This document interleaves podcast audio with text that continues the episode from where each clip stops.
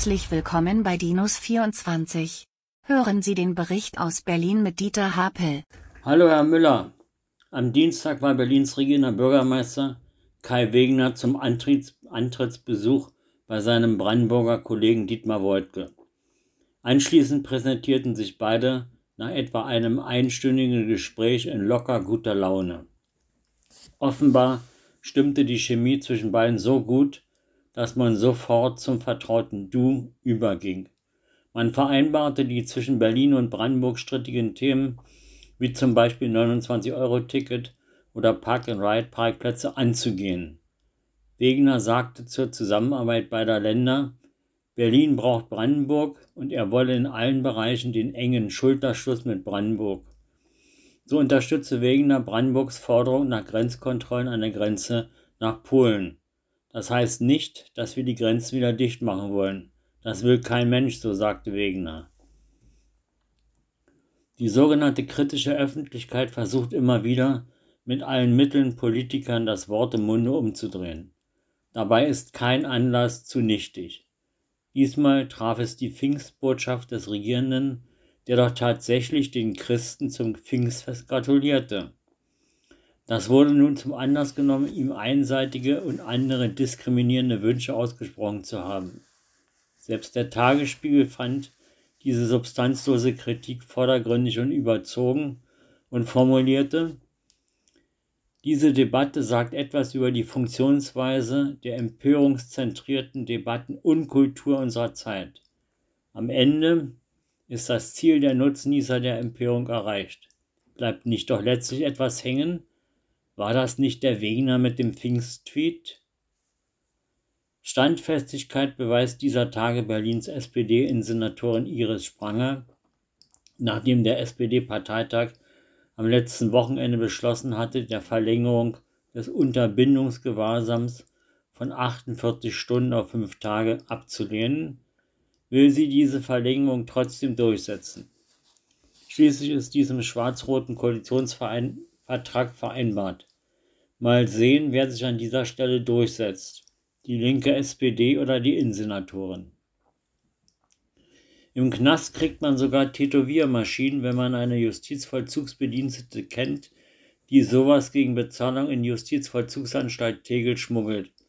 Beim dritten Schmuggel von 29 Handys, Rauschgift, aber auch einer Tätowierungsmaschine flog die 54-jährige Justizvollzugsbedienstete mit ihrem Lieferdienst in den Knast auf und wurde nun wegen dieser kriminalen Handlung, wegen Bestechung, vor dem Landgericht Berlin gestellt. Angestiftet wurde sie für diesen besonderen Lieferdienst durch einen ehemaligen Häftling, deren Geliebte sie nach seiner Haftentlassung wurde. Nun steht sie und ihr ehemaliger 14 Jahre jüngerer Liebhaber, von dem sie nun getrennt lebt, gemeinsam vor Gericht. Noch immer scheint das Terminmanagement in den Berliner Bürgerämtern nicht optimiert zu sein. 70 Prozent der Bürgeramtstermine dauern immer noch länger als 14 Tage. Eigentlich wird ja das Ziel verfolgt, Bürgeramtstermine innerhalb einer 14-Tage-Frist zu erhalten. Immerhin stellt man jetzt fest, dass trotz der angespannten Terminlage zu viele Termine wegen Nichterscheinens verfallen und nicht in Anspruch genommen werden. Im ersten Quartal diesen Jahres waren das im Landesdurchschnitt immerhin mehr als ärgerliche 11 Prozent.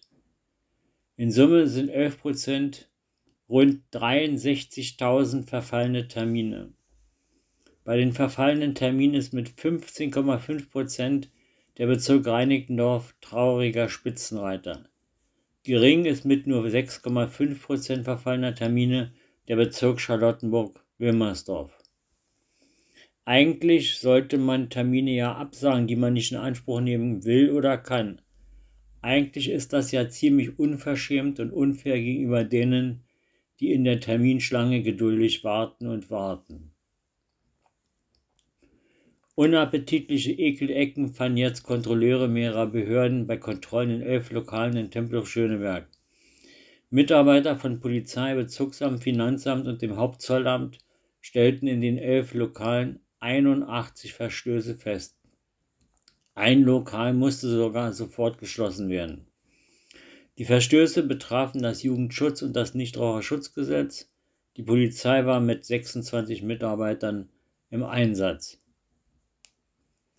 Nicht nur die Lesefähigkeit jedes vierten Schulkindes in der vierten Klasse ist beeinträchtigt, nun schlagen Experten auch Alarm wegen der unterentwickelten motorischen Fähigkeiten von neun- und zehnjährigen Kindern. So berichten Mitarbeiter der Polizei, die die Schulen bei der Verkehrserziehung unterstützen, dass die Dienstkräfte von Jahr zu Jahr feststellen, dass es immer mehr Kinder gibt, die im Alter von neun und zehn Jahren nicht richtig Radfahren können und erhebliche Motorikdefizite aufweisen. Hier müssen Eltern dringend mehr mit ihren Kindern üben und trainieren. Selbst Deutschlands buntestes Klatschmagazin Die Bunte stellte Berlins neuestes City-West-Schickeria-Restaurant Papillon am Hardenbergplatz 15 begeistert vor. Das Papillon vereint zwei Welten, Dinner und Dance, also Abendessen und gleich vor Ort weiterfeiern. In der Küche zaubert der Israeli Nadav Kunde mediterrane Gerichte mit internationalen Einflüssen. Eine unkomplizierte, gut gemachte Wohlfühlmischung. Das Papillon ist beim Erstbesuch schwer zu finden. Es ist in einer alten Lackiererei in den S-Bahn-Bögen am Hardenbergplatz gelegen, Montag bis Samstag von 18 bis 2 Uhr geöffnet.